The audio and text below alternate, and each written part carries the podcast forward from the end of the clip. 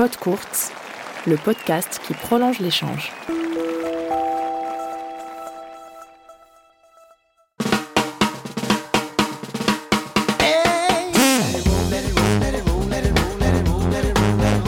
va parler de tennis, mais vraiment de tennis euh, de jeu.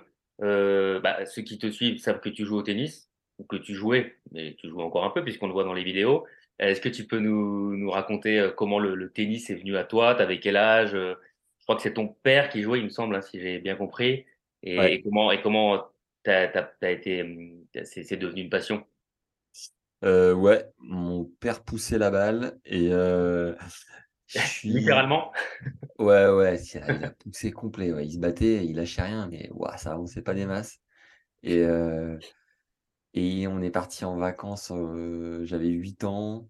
Je suis né en 90, donc la France était championne du monde de foot à ce moment-là. J'avais des posters de Djorkaeff, Desailly, euh, tout le monde dans la chambre, toute la belle équipe. Et mes parents, on habitait en campagne, ils montaient une entreprise, c'était un peu dur. Ils m'ont dit, écoute, euh, on peut pas se permettre de te payer euh, 15 sports, donc euh, foot au tennis, il va falloir que tu choisisses. J'avais des posters de foot plein la chambre, j'ai choisi le tennis de manière assez inexplicable. Et on est parti en, en Camargue, ils m'ont fait faire un stage d'une semaine. Là, il y avait un mec, je me souviens, qui, était, euh, qui avait euh, 12 ans, qui était 15-5. C'est devenu mon idole immédiatement. Je, le revois taper, je me dis, ça va tellement vite ce qu'il fait. Et, euh, et à l'issue de cette semaine, pour moi, c'était clair et net. J'avais 8 ans et j'ai dit à mes parents, je rêve de faire sport-études. Ouais. Et tu vois, finalement, bah, j'ai progressé progressivement. Et puis, en- à 13 ans, je suis parti à, à, à Mouratoglou. À l'époque, ils étaient dans les Yvelines, euh, faire sport-études tennis.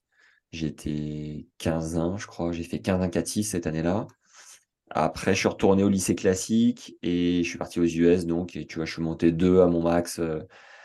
Donc, pour tout ce que je me suis entraîné, c'est pas révolutionnaire, mais voilà, je me suis fait plaisir. euh. Je suis un bon vieux raton de fond de cours. Et, Ah, on m'a euh, dit. je- Une, Ouais. m'a dit, m'a dit limeur, un limeur. Et en fait, ouais, je suis arrivé à. J'ai grandi sur Terre, donc forcément, Ah oui. euh, Ça je la grattais plus. Et euh, après, aux US, tu joues plus sur dur. Et puis à Paris, euh, j'ai joué avec des mecs qui la faisaient plus avancer au SMTC Montrouge. quand j'ai commencé à bosser, et là, bah, j'ai fait évoluer mon jeu, on va dire. Et je garde un bon vieux fond de, de raton qui ne lâche rien. et- Mais voilà, je me fais kiffer. Ce qui est un peu frustrant, c'est pour les vidéos, c'est que j'arrive, j'ai pas trop de rythme parce que je joue rarement. Et là, tout de suite, il faut se mettre dedans. Mais sinon, je continue de prendre du plaisir et je m'éclate comme jamais au paddle à côté. Je prends plus de Ah oui. plaisir au paddle au final. Ouais. Là, du coup, aujourd'hui, tu fais moins de tennis et plus de padel. Ouais, j'ai un équilibre entre les deux. Je Ouais. me suis remis dans un club de tennis il y a six mois. D'accord Et en revanche, tu me finis une raquette de paddle, je suis comme un ouf sur le jeu, le côté ludique. Ah ouais. Tennis, je vais kiffer parce que je vais transpirer, parce que je vais essayer de faire des trucs. Mais c'est tellement frustrant comme sport. c'est- Alors que le paddle, je sais pas, tu te marres, t'es avec ton partenaire, tu vas boire un coup après, rien à voir. Jour et la nuit, sur le plan plaisir. Est-ce que, du coup, tu parlais de 8 ans, tu as dit à tes parents, j'ai envie de faire sport-études. Après, donc, après le bac, tu es parti, euh, bon là, on, on fait un bond en avant, mais tu es, parti euh, à l'université euh, aux États-Unis. Mais dans ce laps de temps-là, quand tu étais à l'adolescence, que tu as fait euh, euh, l'académie Mouratoglou, Mouratoglou, pardon, le, le sport-études, est-ce que tu avais au fond de toi euh, l'idée ou l'ambition de, d'en faire un métier? Est-ce que ça t'a traversé l'esprit à un moment? Ah, mais bien sûr, mais moi je voulais être numéro un Ouais. mondial. hein. J'étais zéro lucide. Mais c'est grâce à ça que.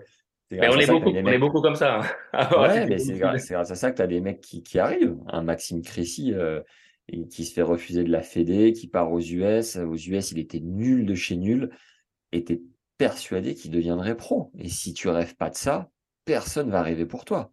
Personne va faire les efforts à ta place. Et donc, euh, ouais, moi je rêvais de. Je m'endormais tous les soirs en gagnant Roland Garros. Vraiment. Dans mon. Encore aujourd'hui.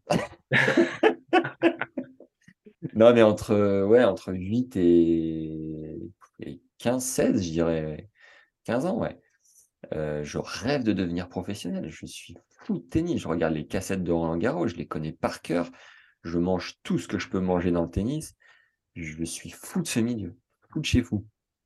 J'ai pris des distances plus tard, euh, quand j'ai fait mon activité de, location d'appart. Je suis un peu passé à autre chose, mais euh, je gardais un attrait pour le, quand même le tennis masculin.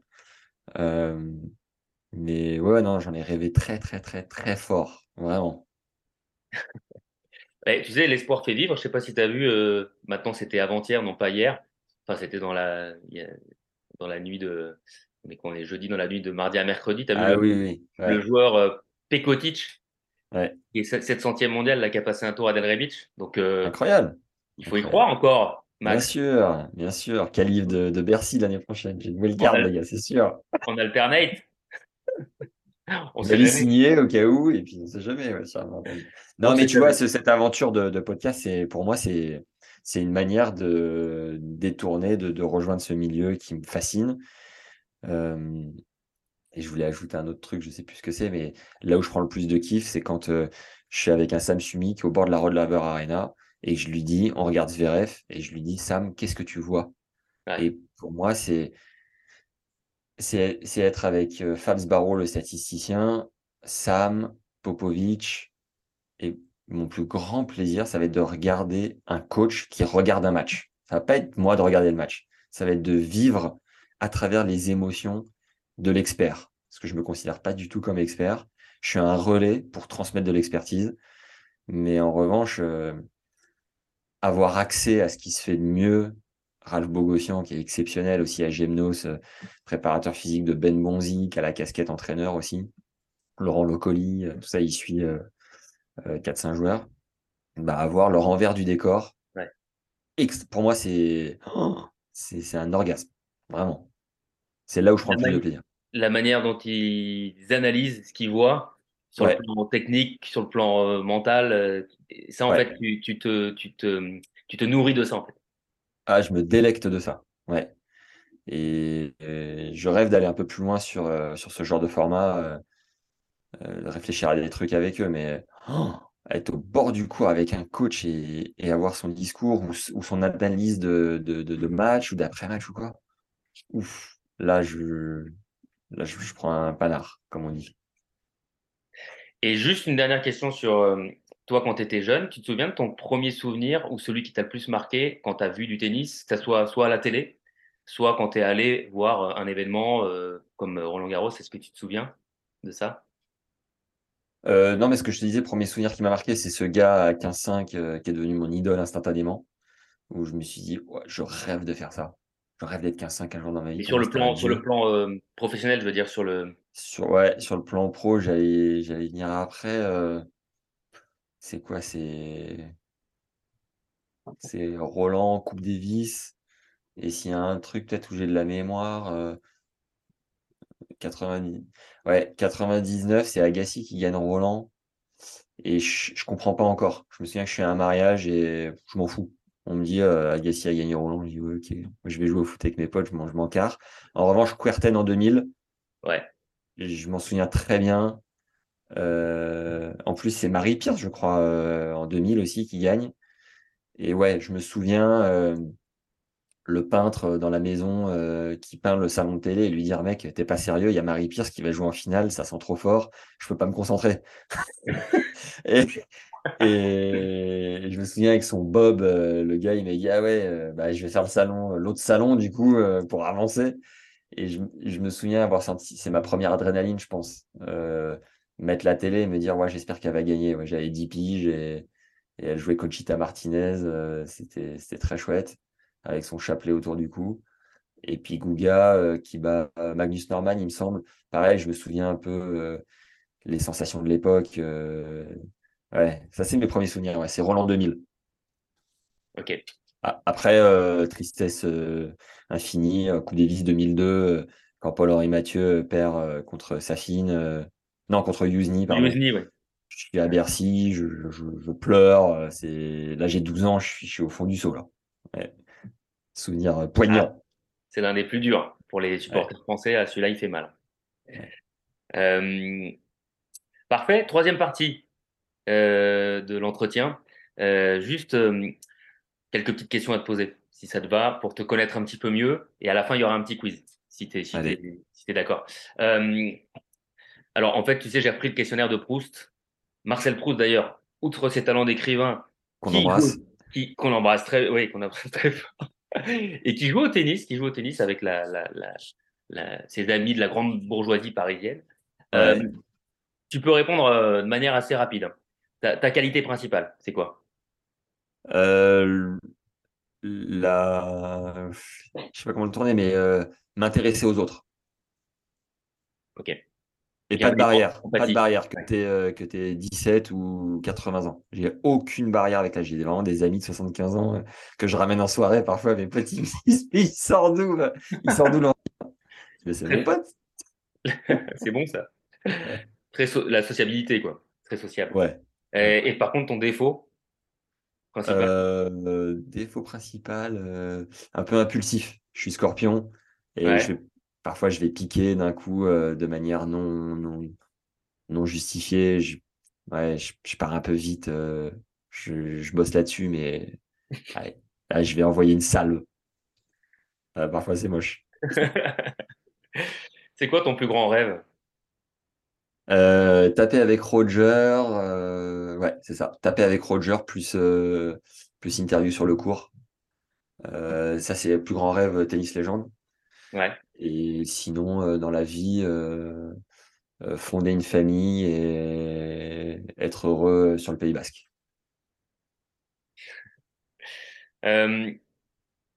T'as ton musicien préféré, ton groupe préféré? Je dirais Coldplay, comme ça, spontanément. Ok.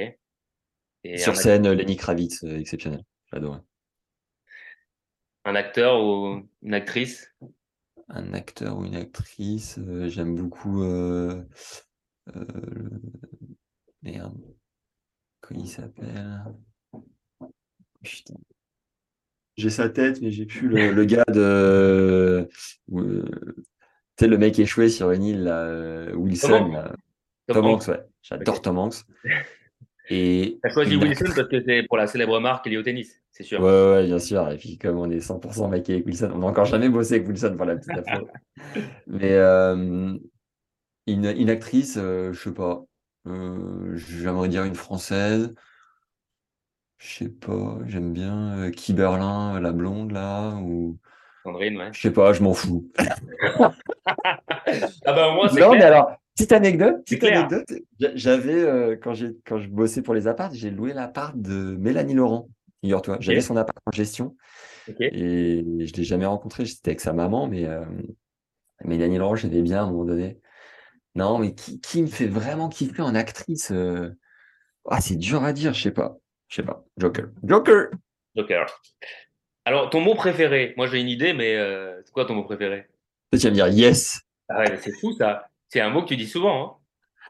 Hein ouais, peut-être trop, d'ailleurs. Ça, bah, c'est devenu un tic, je pense. C'est pas un mot que je kiffe particulièrement, c'est juste qu'il sort tout seul. Ça, les vidéos, j'essaye d'arrêter de dire putain, mais ça sort tout seul. Ah, c'est dur.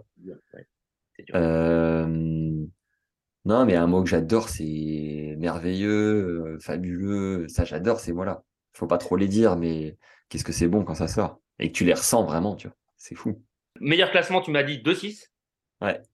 Meilleure performance, c'était contre quoi? Un 1-6, un 0 un... Ouais, un 6. Jamais gagné à 0. J'ai eu balle de match, je crois, à 0. Et j'ai un mec qui était bon euh, à l'époque, un champion de France, euh, Squarta, je crois, un gars comme ça. Tourné euh, dans le sud. Et j'ai jamais gagné à 0.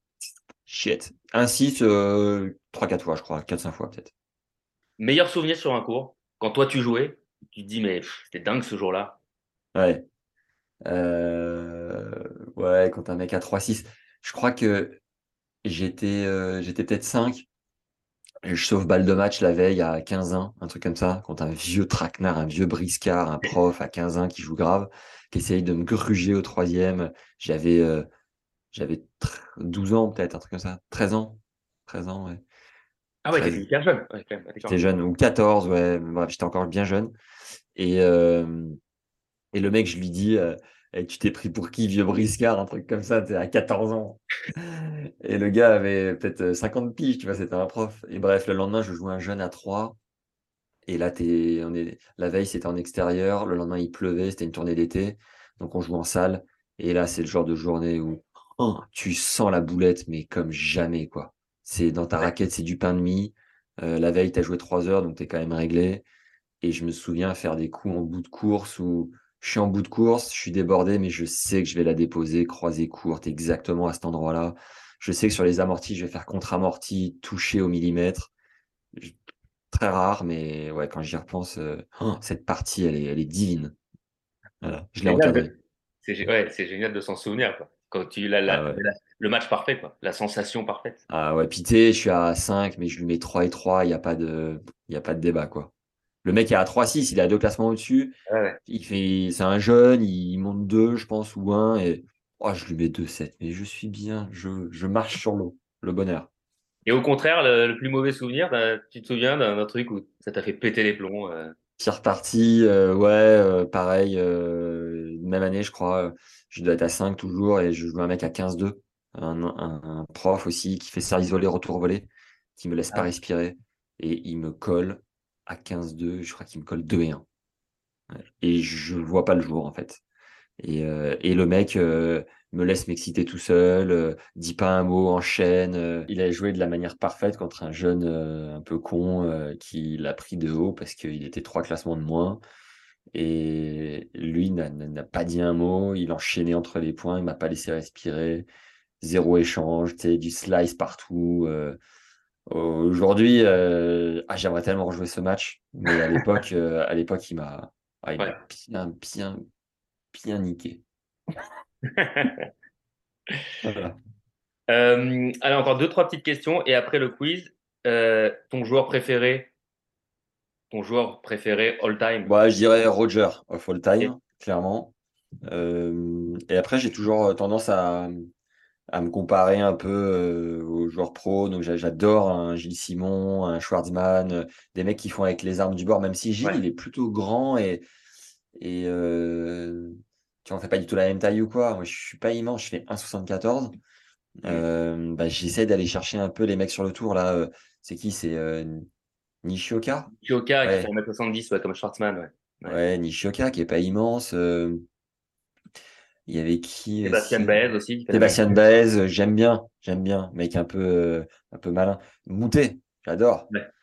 Euh, Parce que du coup, tu t'identifies un peu plus, tu te dis. Euh, ouais, c'est ça que j'aime. Ouais, c'est essayer de comprendre comment ces mecs, pas les armes du reste du monde, sur le circuit en tout cas, font pour réussir.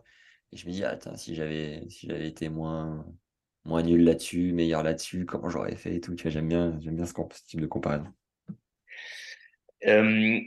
dans ton travail et tout ce que tu fais avec Tennis Légende, avec Edge maintenant, euh, c'est qui le, joueur ou la joueuse qui t'a le plus marqué euh, au sens euh, vraiment le plus sympa? Tu t'es dit, mais c'est dingue, quoi. C'est quelqu'un, il, c'est comme si ça pouvait être mon pote, alors que c'est quelqu'un de connu et qui est très abordable. Mmh.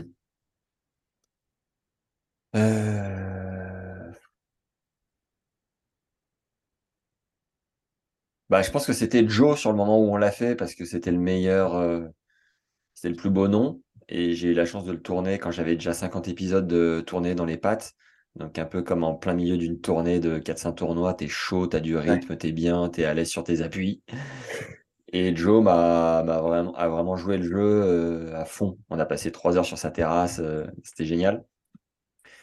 Euh, et là, je me suis dit, ouais, il est d'une générosité, super sympa. et puis même, tu vois, je l'ai recroisé à, à Metz, euh, hyper gentil et tout. Alors après, euh, c'est une personne que, avec qui tu parles une fois et que tu vois une fois. Donc, est-ce que tu peux faire une généralité d'un truc comme ça? Je pense pas. Euh, mais ouais, j'ai grandi avec les Arnaud Clément et, Fab Santoro. Ouais. Et, et Fab Santoro, à un moment donné, on, enregistre notre cinquième contenu ensemble. Et je lui dis, Fabrice, pourquoi tu prends le temps en fait de me partager tout ça? Et il me dit, parce que j'aime bien ton travail et tu m'es extrêmement sympathique. Et là, je me suis dit, oh, venant d'un mec comme ça, franchement, c'est cool parce que euh, ce mec m'a fait rêver. Et, avoir joué avec lui, l'avoir revu à Angers, à droite à gauche, j'ai l'impression d'avoir la chance d'être un peu euh, euh, proche, entre guillemets, d'un mec comme ça, que j'apprécie énormément, que je trouve gentil, souriant, bienveillant, intelligent, tu vois, un mix de plein de belles choses, plein de belles valeurs. Ok. Euh, et puis une dernière question. La personne, on va dire, qui est dans l'ombre du circuit, tu parlais euh, une de tes idées, toi, c'était de faire découvrir des gens qu'on ne connaît pas forcément, qui, euh, selon toi, gagnent à être connus, qu'il faudrait mettre en avant? Ouais. Ah, c'est dur ces questions. Du but en blanc comme ça. Euh... Gagne à être connu. Je sais pas, je pense spontanément aux, aux directeurs de tournoi qui font un travail. Et encore, les, certains directeurs, c'est un peu des prête-noms, donc euh, pas tous, quoi, tu vois. T'en as qui bûchent comme jamais. Tu as un Bouter, euh, c'est son entreprise, c'est son bébé, il, est partout. Euh, t'as même sa mère qui fait un gâteau mondialement connu.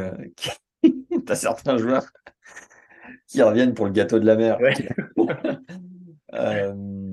et d'autres qui ne savent pas le dixième de ce qui se passe sur leur tournoi, j'imagine. Donc, mais je le voyais plus comme des petites mains à mettre en avant, en lumière. Il y a une personne qui est mythique avec qui j'aimerais le faire, c'est une dame qui s'appelle Danielle Bombardier, que tu dois peut-être connaître de nom, qui m'a envoyé chier comme jamais quand j'étais sur Montpellier pour faire du contenu avec Artengo. Je lui dis Bon, Daniel, tu es à un poste où, où les joueurs viennent chercher les balles. Est-ce que tu peux juste m'expliquer le petit contact que tu as avec eux et puis ce que tu fais depuis toutes ces années? Non Daniel, trop tard, ça tourne. Je m'en fous. Et à côté, il y avait Marc Maury qui était tout gêné, qui fait Oui, alors c'est ici, du coup, le stand pour les balles, tu sais, qui essaye de rattraper le truc trop sympa. Et Daniel Bombardier, mais qui m'en a mis plein la gueule. Et il paraît que. Il paraît que c'est comme ça que si elle est comme ça, c'est qu'elle est de, c'est qu'elle est de bonne humeur. Donc, euh, ah ouais. à la ramener, tu vois. Je me suis dit, voilà, bah, je, j'aimerais pas la croiser le jour où ça pète. Je lui ai fait dédicacer son livre, c'était sympa. Et euh, Mais ouais, une petite main comme ça à mettre euh, en avant, euh, c'est une bonne question. Quelqu'un qui gagne à être connu à fond les ballons. Je sais pas. Il y en a tellement.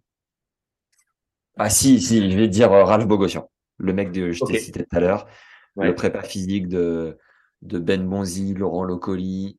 Parce qu'en fait, c'est un mec qui côtoie le haut niveau au quotidien et qui est prof de club de tennis au quotidien aussi. Donc, tu sais, il a les deux casquettes. Et il me dit, moi, c'est génial parce que ça permet de rester terre à terre, d'être au contact de la vraie vie, tout en ayant un aspect performance très exigeant où il doit continuellement se former, se dépasser et proposer le meilleur de lui-même.